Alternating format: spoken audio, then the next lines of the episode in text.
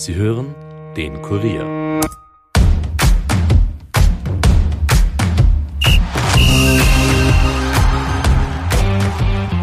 Nach rund vier Wochen ist es soweit. Am Sonntag wird in Katar ein neuer oder auch alter Weltmeister gekürt. Argentinien und Frankreich stehen sich im Endspiel gegenüber. Darunter die Superstars Messi und Mbappé. Für ersteren wäre es die Krönung einer unfassbaren Karriere. In dieser Episode wollen wir noch einmal einen Blick auf die Halbfinalspiele werfen, aber natürlich auch über das finale Duell dieser WM sprechen. Viel Spaß bei der Nachspielzeit.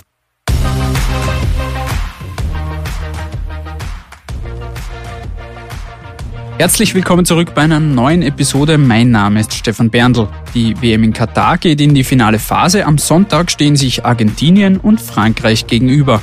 Am Tag davor gibt es auch noch das Duell zwischen Kroatien und Sensationsteam Marokko um Platz 3. In dieser Folge wollen wir einerseits über die zurückliegenden Halbfinalspiele sprechen, also etwa über die Gala-Vorstellung von Superstar Messi oder den historischen Erfolg von Marokko. Und an dieser Stelle übernimmt jetzt die geschätzte Kollegin Caroline Krause-Sandner. Viel Spaß! Die Tops und Flops der WM. Ja, und ich sitze hier im Studio mit Andreas Heidenreich und wir wollen kurz Revue passieren lassen, wie sich die Finalisten durch die Semifinale gespielt haben. Hallo Andreas. Servus. Ja, die Argentinier haben gegen Kroatien ja souverän gewonnen, oder? Wie siehst du das? Am Ende auf jeden Fall. In der ersten halben Stunde hat es eigentlich nicht so danach ausgesehen, meiner Meinung nach. Also in den ersten 30 Minuten war es doch ein sehr ausgeglichenes Spiel. Vielleicht sogar mit leichten optischen Vorteilen für die Kroaten, die allerdings dann zwei verheerende Defensivfehler äh, begangen haben und dadurch auf die Verliererstraße geraten sind. Und am Ende war es dann so, dass nach diesem Doppelschlag der Argentinier vor der Pause die Argentinier das sehr, sehr souverän äh, nach Hause gespielt haben und, und alles kontrolliert haben und die Geschichte eine klare war. Und ja, und bei Marokko gegen Frankreich ist halt vielleicht durch das frühe Tor der Plan der Überraschungsmannschaft aus Nordafrika vielleicht ein bisschen durchkreuzt worden. Da, da hat es dann auch so gewirkt, als hätte Frankreich das verhältnismäßig souverän heimgespielt. Ich meine, wenn jetzt der Fallrückzieher vor der Pause reingegangen wäre, hätte es vielleicht noch mal kurz anders ausgeschaut. Aber beim Team aus Marokko, da muss man vielleicht dazu sagen, das, das war im Allgemeinen, das hat sich ja sehr in die Herzen von vielen Fans gespielt, vor allem vor Ort. Also da, da haben Fans aus, aus den verschiedensten Ländern der Region und, und der erweiterten Region, also zwischen Nordafrika und, und dem arabischen Raum, die Daumen gehalten und wirklich sehr, sehr leidenschaftlich für diese Mannschaft ge, geschrien, gepfiffen, gebetet. Und man muss sagen, ist ja nicht das Team aus Marokko, weil das Team ist ja eigentlich ein Team aus marokkanischen Spielern, die aus ganz verschiedenen Ländern kommen, geboren in Frankreich, Belgien, Spanien und so weiter.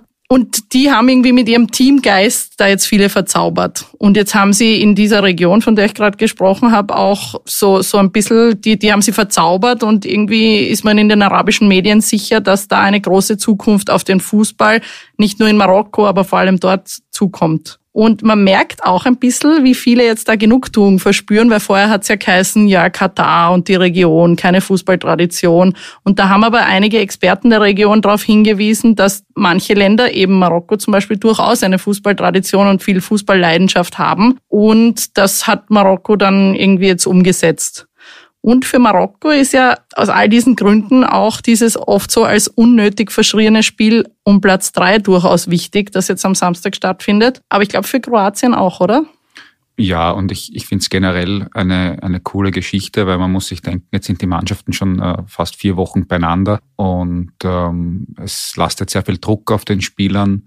Und nach diesem verlorenen Halbfinale ist der Druck natürlich weg und äh, es wird dann ein bisschen so als, als Freundschaftsspiel gesehen, dass das Spiel um Platz drei oder halt mit freundschaftlichem Charakter und das ist ja auch in der Tat so, äh, weil es halt nicht mehr um die ganz große Geschichte geht.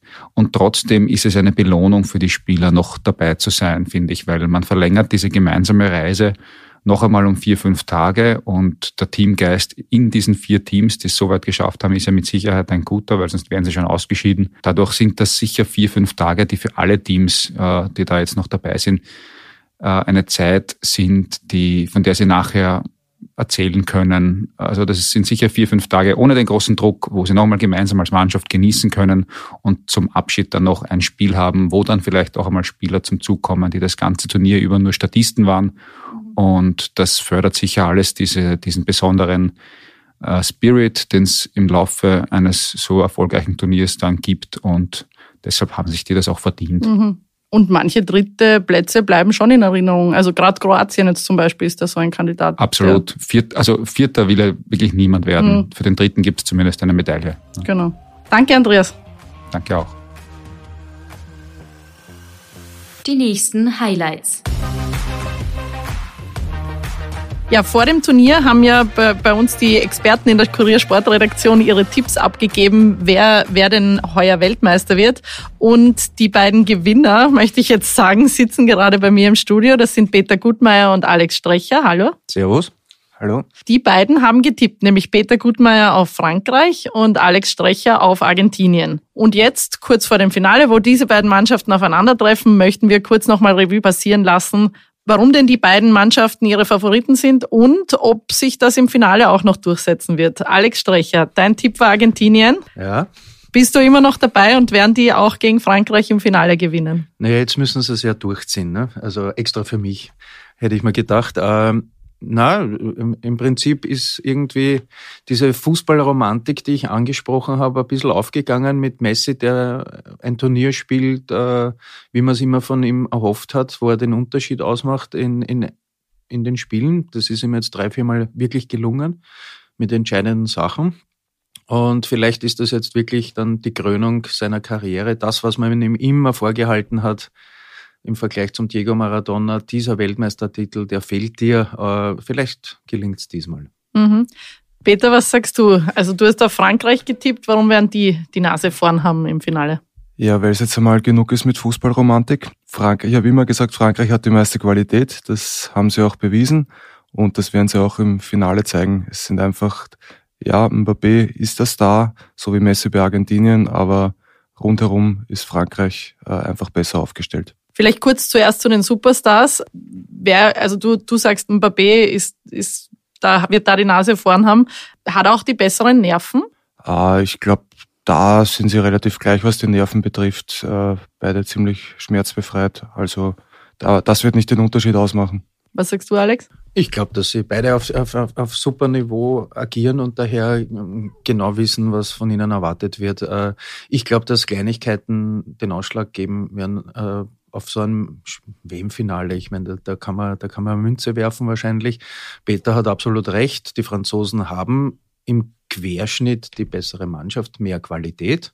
Ich glaube, dass die Argentinier halt vielleicht mehr über die Emotion kommen, weil sie eine, eine Chance wittern jetzt. Äh, seit 86 endlich wieder ihr Land äh, völlig in einen Taumel versetzen zu können. Und also, dass sie hungriger sind als die amtierenden ja, Weltmeister? nicht, nicht nur. Ich glaube schon auch, dass die Franzosen diesen Titel noch einmal verteidigen wollen, weil das ist bis jetzt nur Italien und Brasilien gelungen und äh, das, das hat auch, äh, das ist auch eine Motivation genug und, und sie könnten damit wieder so eine, eine Ära prägen auch, ne? Aber wie gesagt, ich glaube, dass, äh, dass sie die bessere Mannschaft sind Messi sticht vielleicht jetzt noch um etwas mehr raus aus seiner Mannschaft als vielleicht Mbappé. Der hat neben sich einen Griezmann, einen Giroud.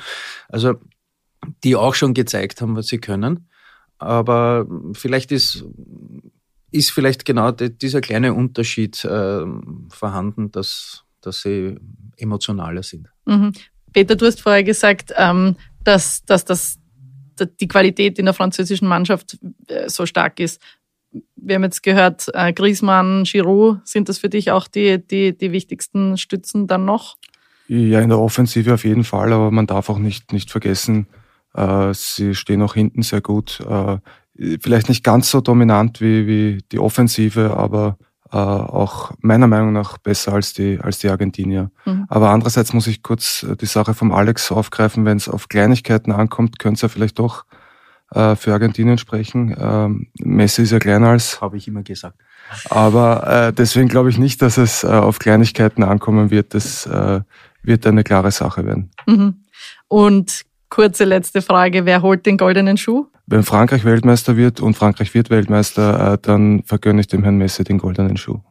Alex? Sehr gnädig. Äh, ich drehe es um. Argentinien wird Weltmeister, wird 4 zu 2 gewinnen und der Giroud macht zwei Tore und holt sich den goldenen Schuh. Na gut, danke für eure Einschätzung und wir werden dann nach dem Sonntag sehen, wer von euch beiden der wirkliche Gewinner ist. Ja, dann werde ich sagen, Guti war besser. Danke. danke.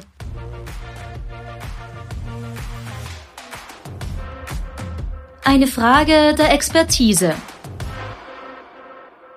Ihr habt die Finaltipps und Analysen der beiden Kollegen gehört. Wir haben aber auch Kurierkolumnist Gerhard Struber gefragt, wie er die beiden verbliebenen Teams einschätzt und auf wen er als Weltmeister tippt.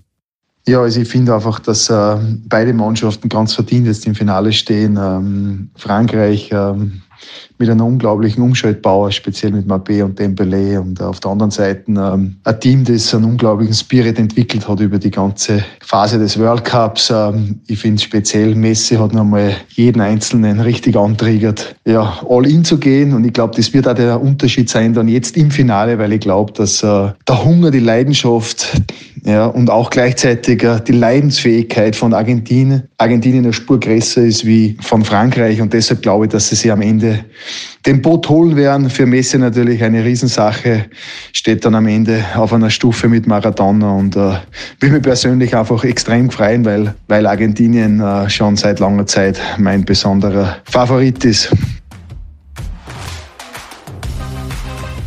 Soweit von Gerhard Struber. Wir sind damit am Ende dieser Episode angelangt. Es bleibt uns also nur noch abzuwarten, wer sich dann am Sonntag tatsächlich zum Weltmeister krönt. Argentinien zum ersten Mal seit 1986 oder gelingt Frankreich tatsächlich die Titelverteidigung? Wir werden euch am Sonntag auf Korea.at ab 16 Uhr via Live-Ticker durch das Spiel führen. Und Anfang nächster Woche gibt es dann noch eine finale Podcast-Analyse zu dieser WM. Es würde mich freuen, wenn ihr auch dann wieder reinhört. Bis dahin, ciao.